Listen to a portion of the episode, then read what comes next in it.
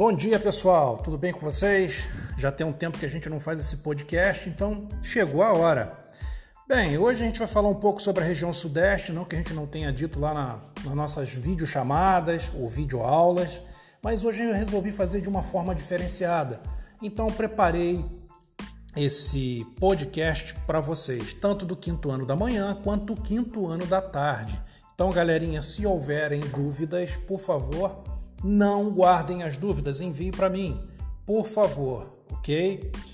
Bom, já que a gente vai falar sobre a região sudeste, a gente vai começar falando sobre os aspectos gerais. O que, que são esses aspectos gerais? São as características dessa região brasileira.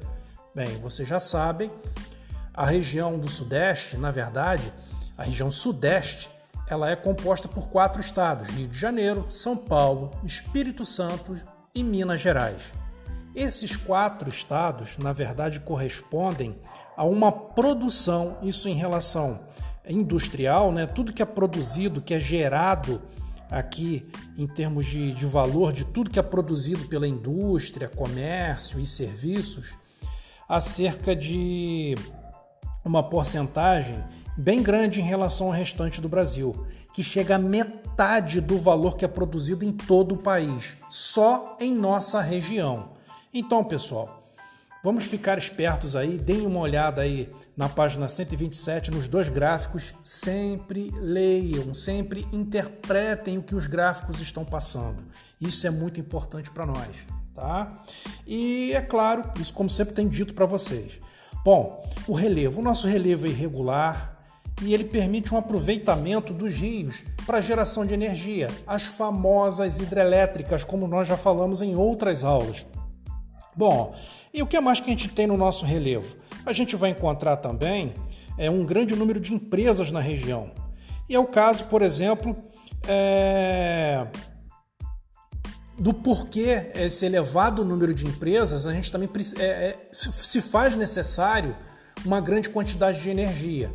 Então esse relevo, de certa forma, ele, é, de certa forma não, de, de, de forma direta, ele ajuda na produção de energia para atender essas empresas, essas indústrias, esse comércio e a população que é a região onde é maior do país em termos de densidade demográfica. Para quem não lembra o que é densidade demográfica, é a quantidade de pessoas por quilômetro quadrado. Nós temos a região norte, que é a menor densidade demográfica do país. Mas nós temos em contrapartida onde tem a maior densidade, isso é, a maior quantidade de pessoas vivendo, morando, é justamente na nossa região, a região sudeste, onde a gente está localizado.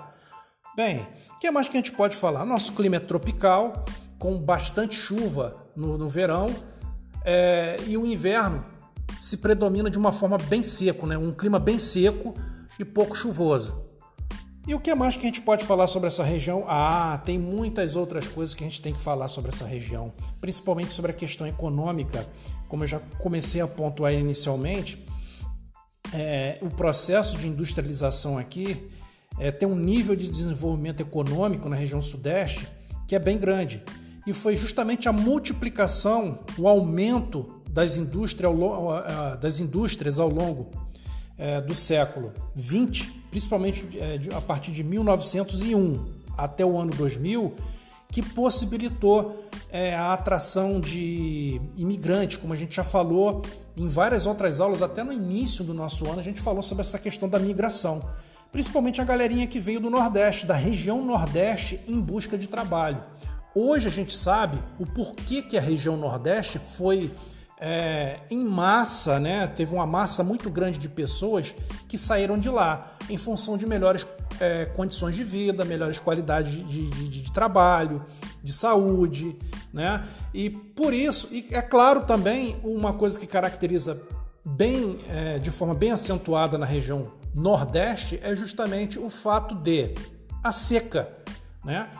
A seca foi o principal fator, principalmente da região agreste do sertão, naquele, naquele, naquelas duas sub-regiões que existem ali, que foram é, de uma importância muito grande para essa migração para a região sudeste. E a região sudeste, fazendo também uma propaganda muito grande de emprego, de indústrias, atraiu fortemente essas pessoas. É claro que parte também foi para o sul do país, Mas as pessoas que se deslocaram em uma quantidade maior foi para o Sudeste e é claro que as indústrias, infelizmente, também não abraçou a todas essas pessoas.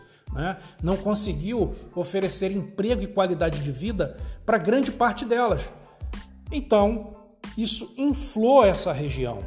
Né? Isso também trouxe, ao longo dos anos, uma grande desigualdade social aonde, por exemplo, o, é, o, Estado não consegue chegar, né, as políticas públicas não conseguem atender a necessidade das pessoas é, de menor poder aquisitivo, e isso foi criando é, um caos social em relação à educação, à saúde, a trabalho, e a gente percebe isso, principalmente se vocês observarem lá na foto da página 129 do livro de vocês, é, grandes cidades e problemas urbanos. E que problemas são esses? Transporte, que é o que a gente percebe até no nosso município, embora seja pequeno, mas a gente consegue é, sentir essa questão do transporte. Não tanto quanto é, na proporção das grandes metrópoles, mas é um problema sim, que é o que acontece em todo o Brasil. E a gente percebe que tem uma foto que demonstra essa desigualdade social que aonde a gente percebe é, grandes prédios de condomínio e do outro lado a favela, margeando esses condomínios. Então, assim, é uma visão que chama muito a atenção.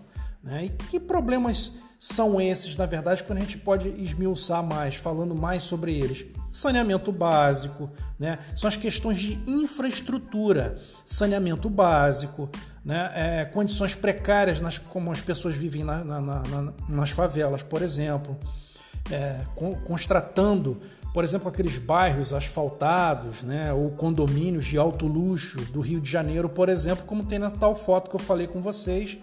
Tem, a gente percebe isso também em outros estados, como Minas Gerais, São Paulo, enfim.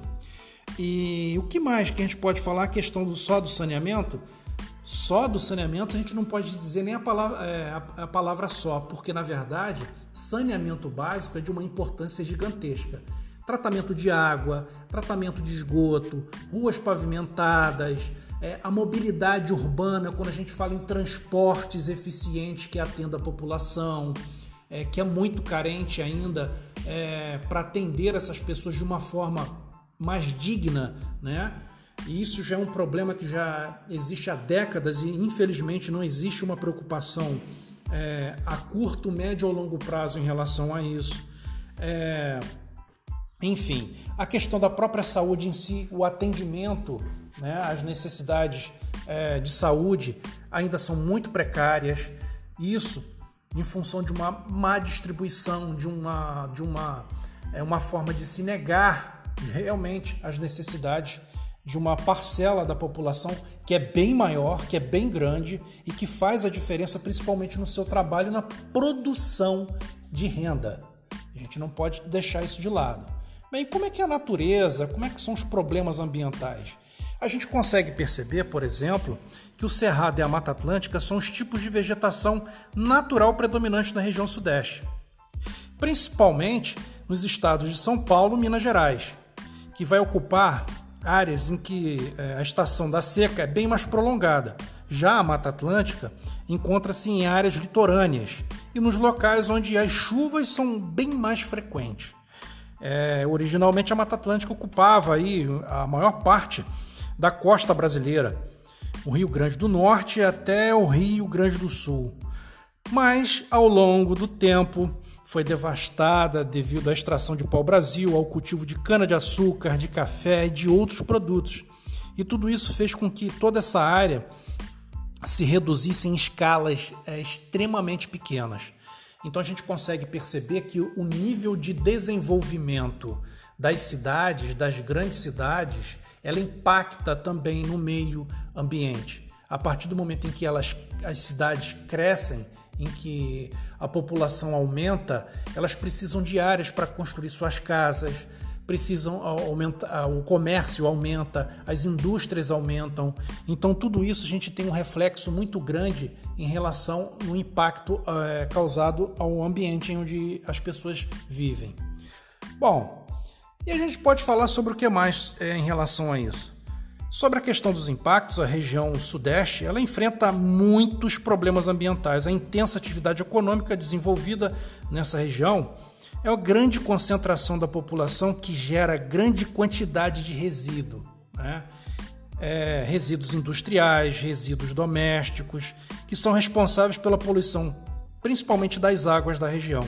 Além disso, no litoral da região ocorrem atividades de exploração de petróleo, com risco de vazamento capazes de causar grandes impactos ambientais, coisa que a gente já tem visto, por exemplo, ao longo dos anos acontecer alguns vazamentos nas praias é, do nosso litoral, principalmente do Nordeste, que foi o último que teve agora entre o final do ano passado e esse ano, início desse ano, e vários outros que já aconteceram e o impacto é gigantesco, né? imensurável, porque não dá para dizer qual o tamanho exatamente do impacto, porque uma vez que existe o vazamento do produto, no caso do petróleo, ele vai para o fundo do mar.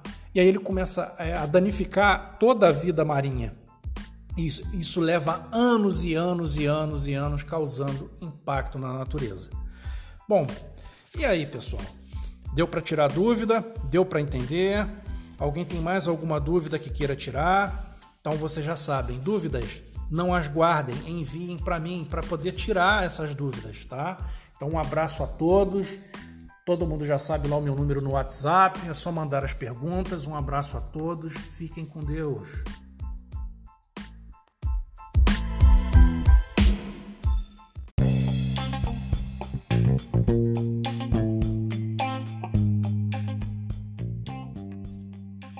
Olá pessoal, bom dia, bom dia a todos. E vocês aí achando que não ia ter nada hoje, né? Como não vai ter nada?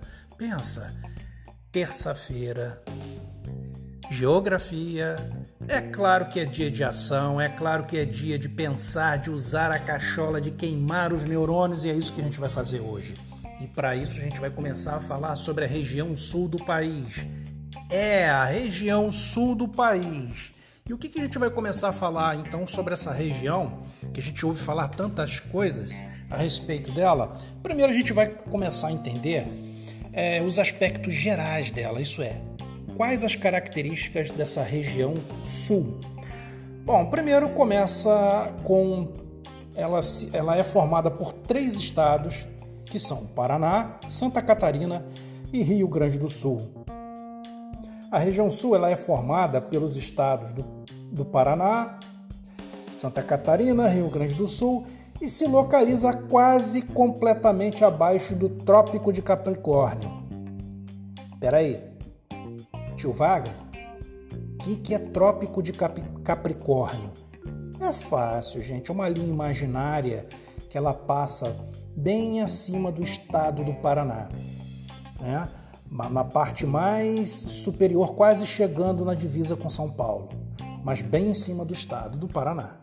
E aí vocês vão perceber esse pequeno tracejado que fica no mapa que está localizado na página 139 do nosso livro.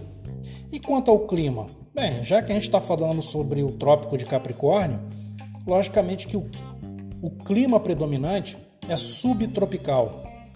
Isso faz com que é, no inverno ocorram as médias de temperaturas mais baixas do país como todo mundo já pôde perceber na televisão, a maioria das frentes frias vem da região sul, principalmente lá da Antártida, da Patagônia e depois da Antártida, né, chegando até o que o Brasil quando ele tem bastante força. E a gente vê também que algumas, é, alguns invernos podem até cair neve. Geada é comum nessa região em função justamente dessa baixa temperatura. Então a gente vai perceber também a formação da população do sul do país há uma forte influência de imigrantes, principalmente europeus. Nesse caso, dos alemães, dos italianos, além de poloneses, ucranianos, por exemplo. Essa influência europeia é resultado da política de povoamento adotada pelo governo brasileiro a partir do século XIX. A estratégia para intensificar, isso é, para aumentar o povoamento dessa região e garantir poder sobre o território. Isso é, quanto mais brasileiros houverem aqui, nem que sejam naturalizados, isso é, vieram de fora e migraram para cá, melhor para tomar conta do território. Tem gente, Então, alguém está tomando conta. Bem, é... que, que a gente pode falar mais a respeito desse povoamento dotado pelo governo brasileiro, que foi no século XIX? Essa estratégia, é claro que ela teve resultados. Né? Foram oferecidos aí terras para imigrantes europeus. Os imigrantes formaram colônias que desenvolviam pecuária e agricultura e foram fundamentais para a formação territorial da região sul, pois deram aí origem a diversas vilas e cidades. E aí o território começou a ser mais ocupado, né? melhor preenchido. E aí a famosa densidade demográfica foi aumentando também. Muito embora a densidade demográfica do Sul não está entre as maiores, tá? Ela se equipara, isso é, ela é igual à densidade demográfica do Centro-Oeste. Não é tão grande assim. Não chega nem perto da metade do valor que é do Sudeste. Bem, quanto às paisagens, ela é diversificada, né? tanto a paisagem é, natural e cultural é um dos traços que é bem característicos da, das paisagens da região sul. Assim como a influência da imigração europeia, que ocorreu durante os séculos 19 e 20, na arquitetura, né? o modelo é, arquitetônico, a gente vê é, muito a presença da arquitetura alemã, italiana, né? principalmente alemã é, nos costumes, nas tradições que vieram também junto com, com esse povo. Enfim, a gente vai perceber que a natureza também, como sempre, infelizmente, possui problemas ambientais. As chuvas são bem distribuídas durante o ano e não há estação de seca. Nas áreas de maior altitude, como a Serra Geral e a Serra do Mar, as temperaturas são ainda mais baixas e por isso há possibilidade de geadas e de neve, como eu falei anteriormente. Alguns invernos mais rigorosos, outros menos. As principais formações vegetais é a Mata Atlântica, a Mata da Araucária e as pradarias, também conhecidas como os pampas gaúchos. As araucárias são árvores que são considerados os verdadeiros pinheiros brasileiros e cresce pela adaptação do clima e pela facilidade em suportar as geadas também. É, a Mata Atlântica está presente ao longo de todo o litoral, como a gente já falou, da Serra do Mar, e também nos planaltos e nas serras do interior. Assim como em outras regiões do Brasil, essa vegetação foi muito devastada. Não foi diferente também na região sul. A Mata Araucária é formada principalmente por uma espécie de pinheiro que tem como característica grande altura de sua copa. Essa mata é encontrada principalmente nos planaltos e nas áreas de relevo com maior altitude, devido à devastação causada principalmente pela expansão urbana. Deu para perceber uma coisa familiar aí? Sempre que existe a expansão urbana, sempre que é o chamado desenvolvimento, né? Infelizmente ele está associado à degradação. O que é degradação? A destruição do espaço natural. Isso é, derrubam-se florestas para a construção de casas, de pastagens, de indústrias e comércio. Pois é, infelizmente, existem formas de se lidar com isso sem que haja tanta destruição, tanto impacto. Mas infelizmente, ao longo da nossa história, e não é só na história do nosso Brasil, também do planeta, infelizmente, o ser humano ainda não aprendeu a lidar com o ambiente. Não da forma é, como deveria, com respeito e com ética. Mas, devido à devastação causada principalmente pela expansão urbana, pelas atividades agropecuárias, indústria, madeireira principalmente, a extensão original foi muito reduzida. É o que a gente viu, por exemplo, no Sudeste, na região Nordeste, bem, de norte a sul do país, a gente vê essa mesma característica, infelizmente. Mais ao sul da região predominam as pradarias, que são formações é, de gramíneas que, é, que, que recobrem o sul do Rio Grande do Sul e também parte do Uruguai e da Argentina. Apesar de ser excelente alimento para gado, boa parte das gramíneas naturais da região foi substituída por outras espécies que proporcionavam melhor rendimento pecuário. Por isso, essa vegetação ocorre o risco de desaparecer. Sempre o dedinho do homem, né, querendo modificar as coisas. Complicado, né, gente? Então, aí, mas aí acontece um efeito por conta dessa devastação muito prejudicial que chama-se arenização do solo. Peraí, tio Wagner, o que é a arenização do solo? Bem, a arenização ele é um processo de erosão do solo, isso é degradação, está impactando o solo, que tem causas é, naturais, porém ela é extremamente intensificada pela ação humana. E ela ocorre na área do Rio Grande do Sul devido à retirada da vegetação. O uso intensivo do solo, isso é, usando demais, explorando demais né, os solos é, para a agricultura e a pecuária, acaba ocasionando isso. Bancos de areia é, tomam a área em que antes havia vegetação, causando também assoreamento dos rios, o que já é uma, um grande impacto ambiental. O que é assoreamento? Assoreamento é quando o sedimento, que é o solo, por falta de vegetação, quando chove, ele vai todo para dentro do rio, começa a formar bancos de terra, de areia, de sedimento e vai matando o rio aos poucos, infelizmente. A recuperação do solo arenizado é demorada, muito demorada e complicada, não é simples não. E esse é um dos mais graves problemas ambientais da região sul. Né? E aí vocês vão ver um gráfico demonstrando isso lá na página 143 do livro de vocês, de geografia, lembrando sempre, né? E economia, como é que é economia? Bem, agricultura e pecuária, é, as famílias de descendentes de imigrantes europeus são as que detêm a maior parte das propriedades rurais nessa região. As propriedades de pequeno e médio portes são numerosas. Na agricultura, elas se deve à maior parte das colheitas regionais de uva, de fumo, de erva mate. Na criação animal, elas se destacam na produção do bicho da seda, aves, suínos e leite. Já as grandes propriedades se dedicam em geral à, à pecuária de corte, que é a produção e a produção de grãos, são muito mecanizados e produzem em larga escala. Isso é, é a tecnologia ajudando a modificar ainda mais o relevo, o espaço geográfico. E quanto à indústria? Bem, é, o parque industrial da região sul ele é moderno, é diversificado, ele não, não se baseia apenas em um tipo de produto ou poucos produtos, ele é bem variado, com destaque para a indústria têxtil, para a produção de roupas, né? Alimentícia, de bebidas, de móveis e de máquinas e equipamentos. O desenvolvimento da indústria na região tem relação importante com a imigração europeia. Muitos imigrantes tinham experiência com a realização de diferentes atividades econômicas. Nas colônias havia, por exemplo, agricultores artesãos e operários de indústrias como a têxtil e a moveleira o comércio, a comercialização dos produtos é, entre as colônias, por exemplo, contribuiu para o desenvolvimento do mercado consumidor e da atividade industrial na região.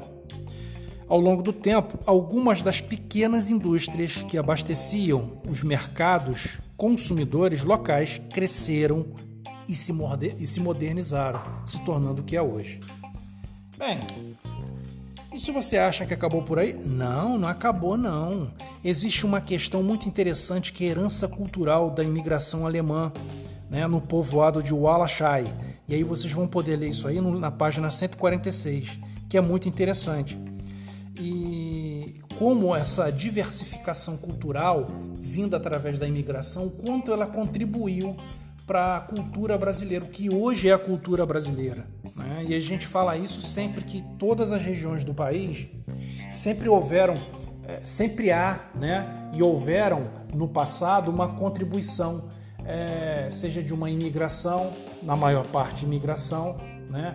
E do desenvolvimento de cada povo, de cada região do país, né? De cada hábito alimentar dentro da gastronomia, da música, é, enfim, dos seus costumes e tudo isso enriquece mais e mais a nossa, o nosso povo. Bem, pessoal, gostaram? Bem, mas se tiver alguma dúvida, enviem para mim no nosso grupo do WhatsApp, tá bom? Um abraço para todos vocês.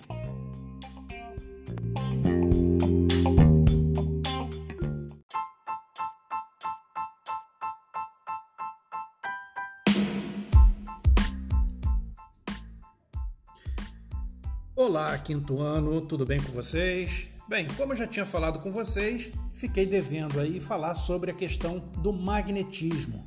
E o que, que é o magnetismo? Bem, o magnetismo é a capacidade que determinado metal, metais possuem de atrair outros metais. Como assim? Como funciona isso? Como ocorre esse fenômeno? Esse fenômeno pode ser natural, sim, a gente pode encontrar na natureza, como também podemos encontrar de forma artificial, criada pelo homem ou manipulada. Mas como que ocorre esse fenômeno? Simples.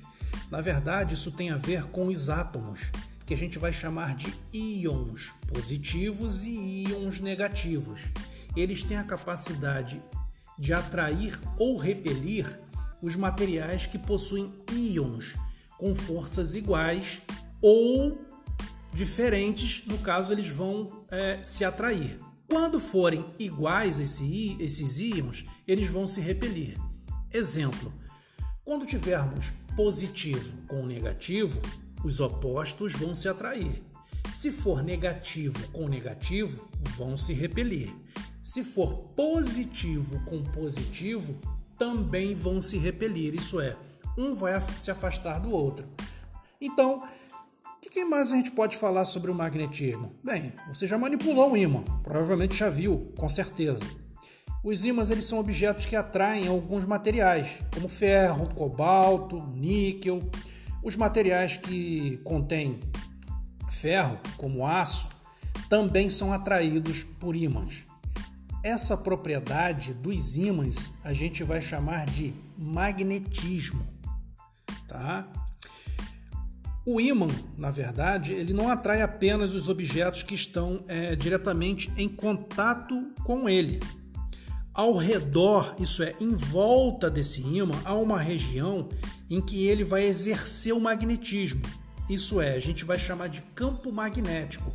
A gente não vê, mas ele vai, no caso, atrair ou repelir, mesmo estando a uma certa distância de outros metais como se fosse uma espécie de força invisível que a gente não enxerga, mas ela está ali agindo, ou atraindo ou simplesmente afastando, repelindo aquele outro metal. O que mais que a gente pode falar a respeito do magnetismo? Bem, a gente pode falar sobre os polos magnéticos que existem no nosso planeta. Sim, o nosso planeta também possui polos magnéticos.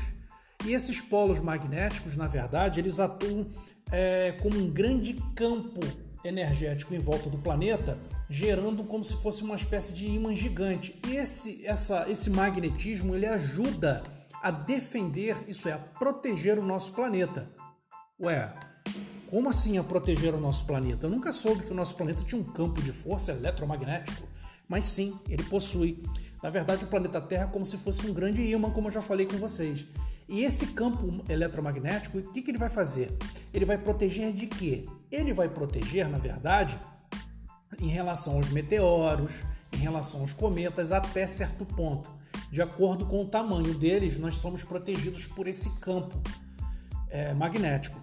E vocês já devem ter visto na TV, ou de repente no telejornal, né, ou na internet, mas se não viram, podem pesquisar a respeito desse campo magnético, tanto no YouTube quanto nos demais textos que vocês encontrarem. Só evitem os arquivos chamados, ou melhor, os sites chamados Wikipedia, tá? Por quê? Eles são manipulados, então muitas coisas que encontramos deles, muitas informações dos artigos, na verdade não são é, confiáveis. Muitos podem serem até falsos e com certeza não são. Bom, então, e aí?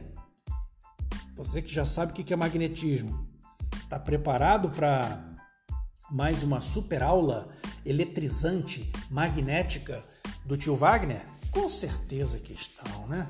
Mas existem também algumas coisinhas que podemos fazer para aprender mais sobre o magnetismo.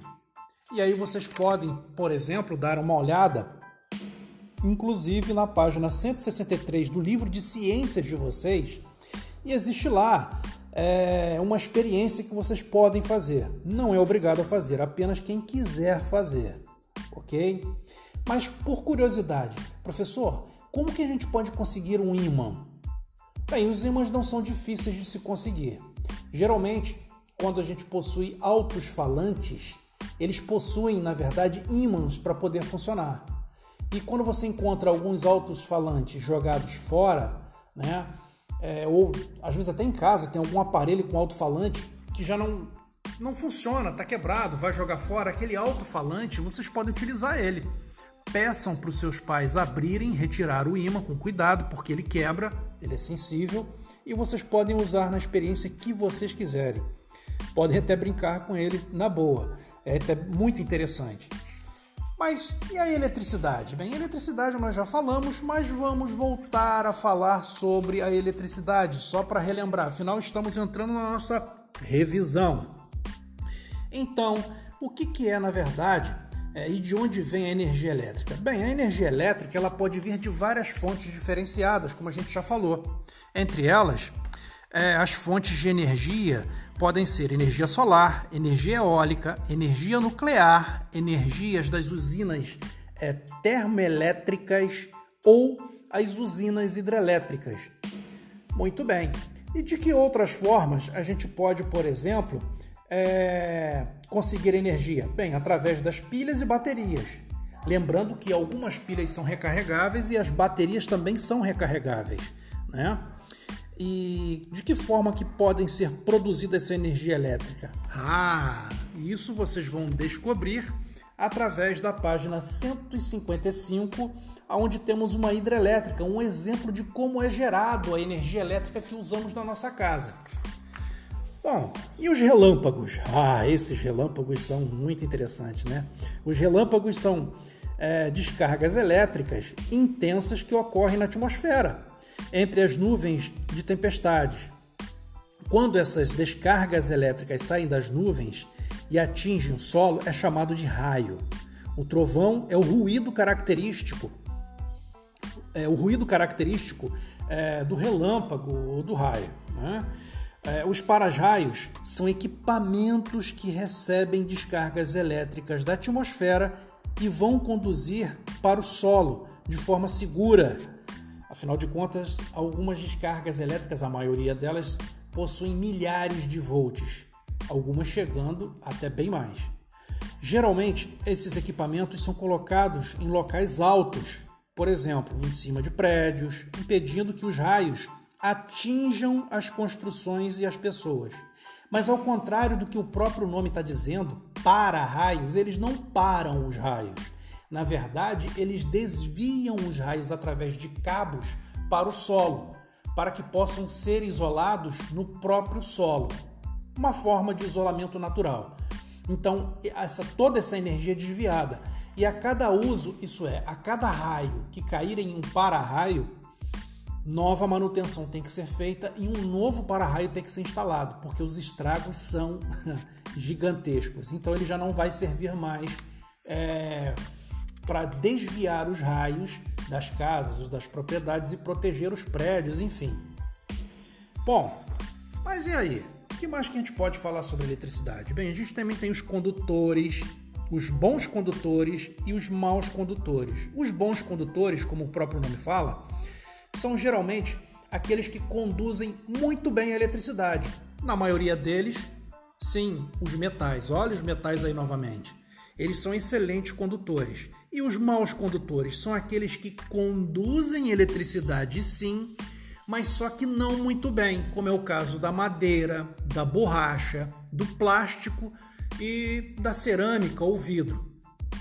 Ué, professor, mas eu nunca ouvi falar que esses materiais é, conduzissem eletricidade. Sim, eles conduzem, por isso são chamados de mal condutores. Na verdade, eles, eles conduzem tão mal a eletricidade que precisa de uma descarga elétrica muito grande para que eles conduzam a eletricidade. Então são chamados de mal condutores. Bom, que maus condutores podem ser esses? Bem, borracha, plástico, vidro, é, cerâmica, madeira, entre outros materiais. E aí, pessoal? Mais alguma observação em relação à eletricidade? Mais alguma dúvida?